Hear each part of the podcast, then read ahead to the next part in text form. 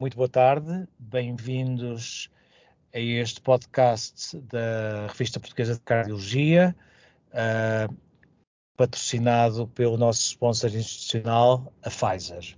O meu nome é Nuno Cardim, editor uh, principal da revista, e tenho o prazer de ter uma conversa com o Dr. João Agostinho, cardiologista do Centro Hospitalar de Lisboa Norte e do Grupo CUF, responsável pela consulta de PAF do Serviço de Cardiologia do Hospital de Santa Maria uh, e também membro do Grupo de Estudos de Doenças de Miocárdio e Pericárdio da Sociedade Portuguesa de Cardiologia. Vamos falar com o João Agostinho. João, boa tarde. Uh, sobre um estudo uh, publicado no Orphanet Journal of Rare Diseases em 2022, o título do artigo é Clinical and Genetic Profile of Patients Enrolled in the Transthyretin Amyloidosis Outcome Survey, the TAU Study, uh, 14 Years Updates. E, e pronto, começamos uh, um bocadinho a saber como é que é a prática clínica do Dr. João Agostinho uh, a tratar, a, a tratar e a abordar doentes com amiloidose cardíaca. João, boa tarde. Eh, olá, boa tarde novamente. Antes de mais, é um prazer fazer parte deste podcast, estar aqui na companhia do professor Nuno Cardim, uh, a falar deste tema que, como acho que vão perceber, é, é uma doença que agora me diz muito. Um, basicamente, uh, como o professor já disse, eu acabo por ser o responsável pela consulta de paramiloidose familiar do Centro Hospitalar Lisboa Norte, que é um dos centros de referência. Um, é, é uma consulta que, que já coordeno uh, desde a saída da professora Conceição Coutinho, portanto, em 2020. Eu já estava a fazê-la em conjunto com ela em 2019, claro que depois com a pandemia as coisas pararam um bocadinho, mas agora já de forma definitiva. É uma consulta muito interessante, uh, porque, como nós vamos ver, e vamos tirar aqui desta discussão, estamos a falar de doentes com envolvimento uh, multiorgânico, não só com envolvimento cardíaco, o que torna tudo muito desafiante, porque acabamos por ter que reempreender um bocadinho, voltar um bocadinho atrás, se calhar aos tempos de faculdade, pensar mais na parte neurológica, na parte da desautonomia, na parte gastrointestinal, na parte oftalmológica, e isso é muito interessante. Para além disso, depois obviamente tenho os doentes com amiloidose wild type, que são um bocadinho mais cardíacos também, como vamos ver, por assim dizer, mas que vão ser também muito desafiantes. Ok. Uh, ambos esses doentes, quer os de amiloidose uh, familiar, quer os com wild, wild type, foram incluídos no estudo TAUS, verdade? Uh, verdade, verdade. Apesar disso, há aqui uma grande predominância de doentes com formas variantes, portanto, formas mutadas, formas familiares no, okay. no TAUS. Ok. És capaz de me dizer o que é que é o estudo TAUS, de uma maneira sintética? Sim, o, o TAUS é, é, um registro longitudinal, eh, inclui 84 centros, agora, uh, de 23 países. Portugal continua a ser o país que em números absolutos inclui mais doentes, cerca de 1.600. O TAUS, para termos uma ideia, tem mais ou menos, ou tinha mais ou menos 5.900 doentes. O recrutamento de doentes vai acabar este mês. Um, portanto, vai passar um pouco os 6 mil.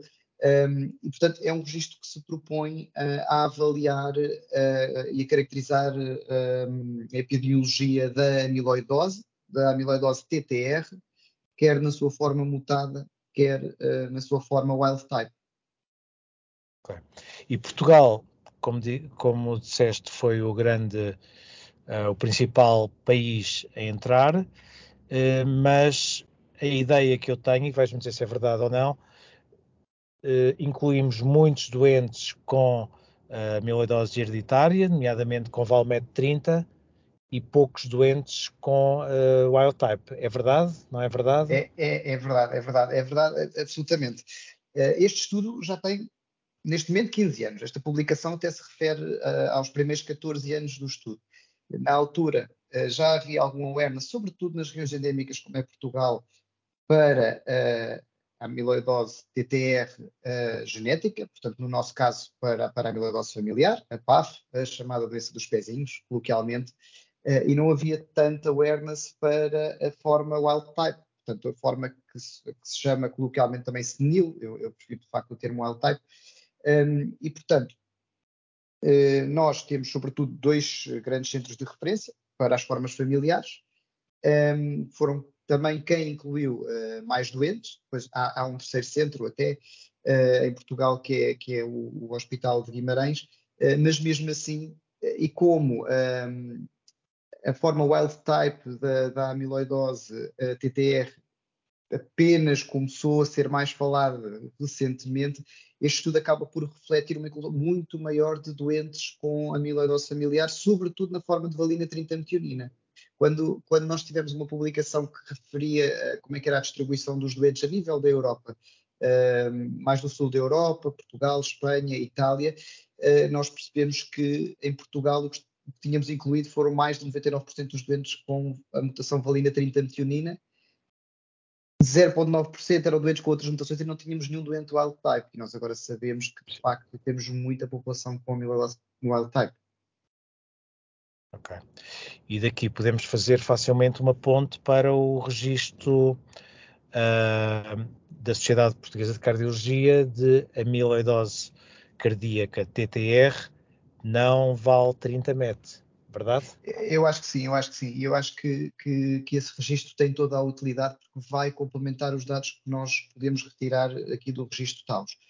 Eh, quando nós lemos a publicação, vemos que, de facto, eh, há uma grande discrepância nos Estados Unidos em termos de percentagem de população com uh, amiloidose wild type versus amiloidose mutada.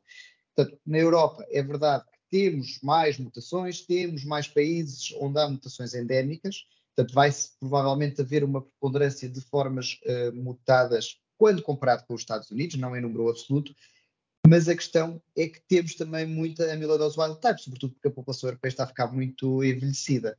Uh, e, portanto, esses doentes foram não foram excluídos, mas simplesmente não foram incluídos uh, no TAUS. E, obviamente, todos nós esperamos que o novo registro da Sociedade Portuguesa de Cardiologia do Grupo de Estudos de Miocardiopatias e Doenças do Pericárdio venha colmatar uh, esta limitação do TAUS e dar-nos, de facto, a big picture no que toca à amiloidose TTR uh, em Portugal.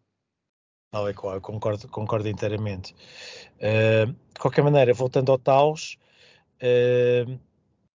queres uh, falar um bocadinho sobre as características dos doentes portugueses, uh, variações geográficas, uh, norte-sul, diferenças, não diferenças?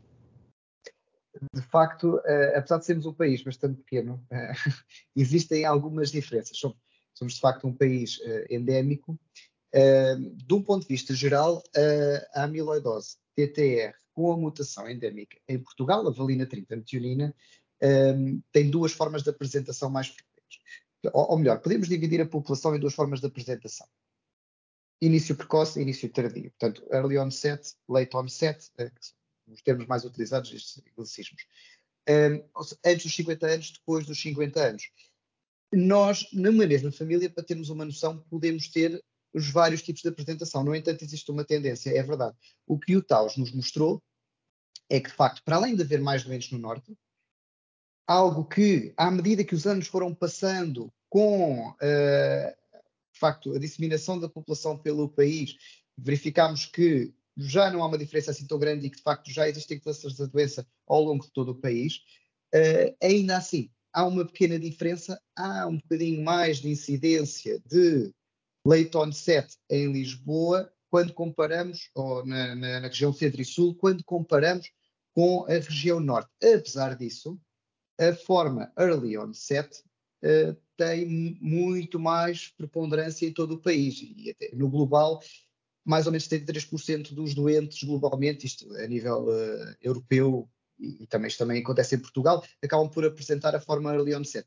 Depois do ponto de vista clínico, que é que nós sabemos? É que a forma early onset, portanto, início precoce, tem sobretudo um fenótipo mais neurológico, sobretudo na forma de neuropatia sensitiva, eh, dor neuropática, disautonomia, e um, a forma late onset, portanto, que se apresenta a partir dos 50 anos, tem de facto mais envolvimento cardíaco, tem também neuropatia, de facto, existem alguns doentes, mais ou menos 10% com um fenótipo que nós podemos descrever como misto, um, mas de facto tem uma predominância aí do envolvimento cardíaco.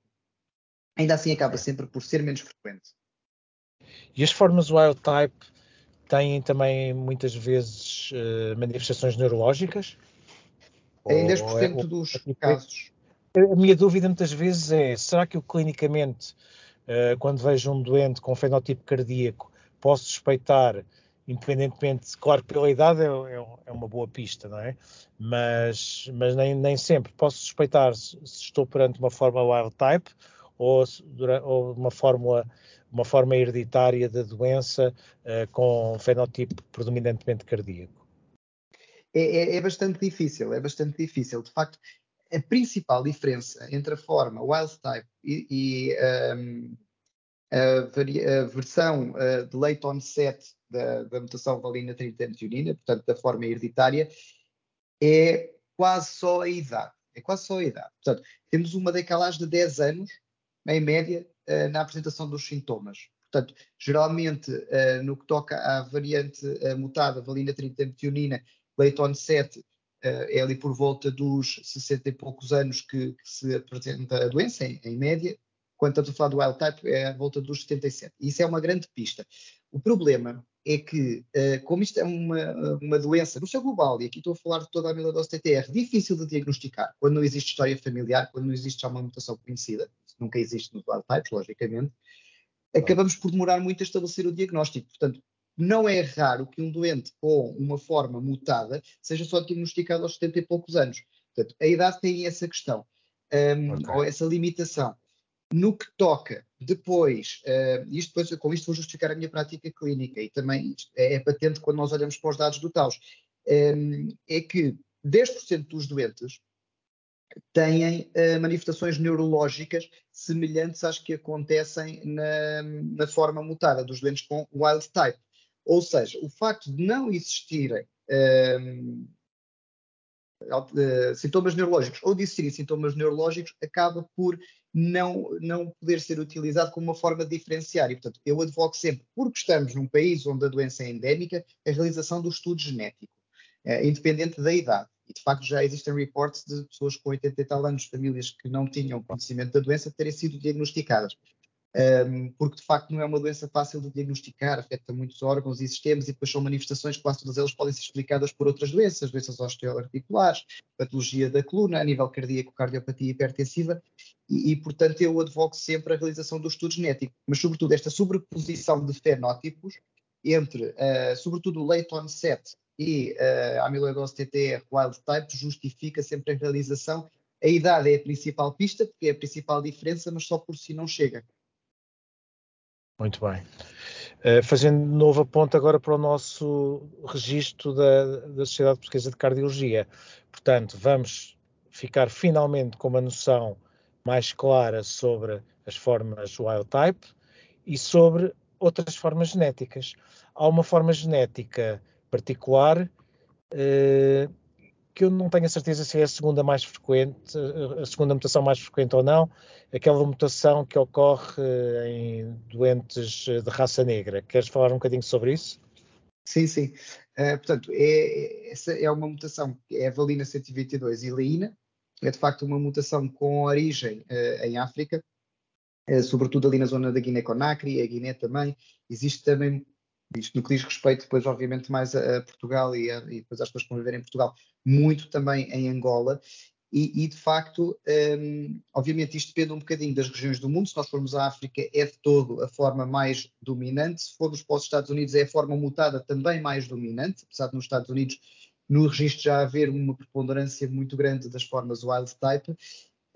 Agora, em Portugal, e voltando um bocadinho atrás àquilo que eu disse, eh, quando nós reportamos os doentes e quando os, os diagnosticamos e quando os incluímos no TAUS, estamos sobretudo a falar de mutação valina 30 metionina. Portanto, muito provavelmente, e como nós temos um, uma, uma, população bastante significativa com origem nos países uh, angolanos de língua oficial portuguesa, muito provavelmente estamos a subdiagnosticar estes doentes com esta mutação. Esta mutação dá sobretudo um fenótipo cardíaco, muito semelhante, em tudo igual, à, à, à versão wild type, a amiloidose TTR wild type, mas que aparece em doentes um bocadinho mais novos, mas de facto um, estes doentes acabam por, de alguma forma, não estar a ser diagnosticados ou não estavam a ser diagnosticados, temos o reflexo aqui no, no, no TAUS, não ser diagnosticados talvez como, como deviam, porque eles de facto devem ser mais frequentes, sobretudo num país como Portugal, que tem tanta eh, imigração. Um, obviamente que isto um, tem muito a ver com o facto dos nossos dois centros de referência, que foi quem incluiu mais doentes, serem claro. centros de base são neurológicos. Portanto, uh, e, e, e, o doente, inicialmente, quando há entrada na consulta, na maior parte das vezes é através da consulta de neurologia, e era isto que acontecia nos últimos anos. Claro que agora, com o aumento um, deste awareness da comunidade cardiológica, digamos assim, em Portugal, temos cada vez mais doentes que estão a ser diagnosticados com esta mutação, pelo menos a nós vai-nos acontecendo na consulta de cardiologia, e depois, como merecem ser a mesma seguir no centro de referência, porque ao cabo tem uma variante mutada, acabam por ser referenciados à consulta de neurologia, mas eles de facto têm muito menos fenótipo neurológico. Mas, mas aí é um ponto onde podemos crescer e obviamente que, mais uma vez, hum, estes doentes é objetivo do Registro de Sociedade Portuguesa de Cardiologia que sejam incluídos para também termos mais noção. Portanto, porque, a meu ver, são, são os dois principais grupos de doentes que nos falharam no TAUS, eh, portanto, que foi os doentes wild type e os doentes com valina 122 e leína. Pois. E pronto, e esses doentes, uma mensagem importante é que esses doentes muitas vezes aparecem na prática, na prática clínica, aparecem-nos como doentes com insuficiência cardíaca uh, com fração de ejeção preservada ou ligeiramente diminuída, rotulados de cardiopatia hipertensiva, mas a mensagem para os clínicos é que devemos passar a pensar que estes doentes podem ter esse tipo de mutação, verdade? É, exatamente.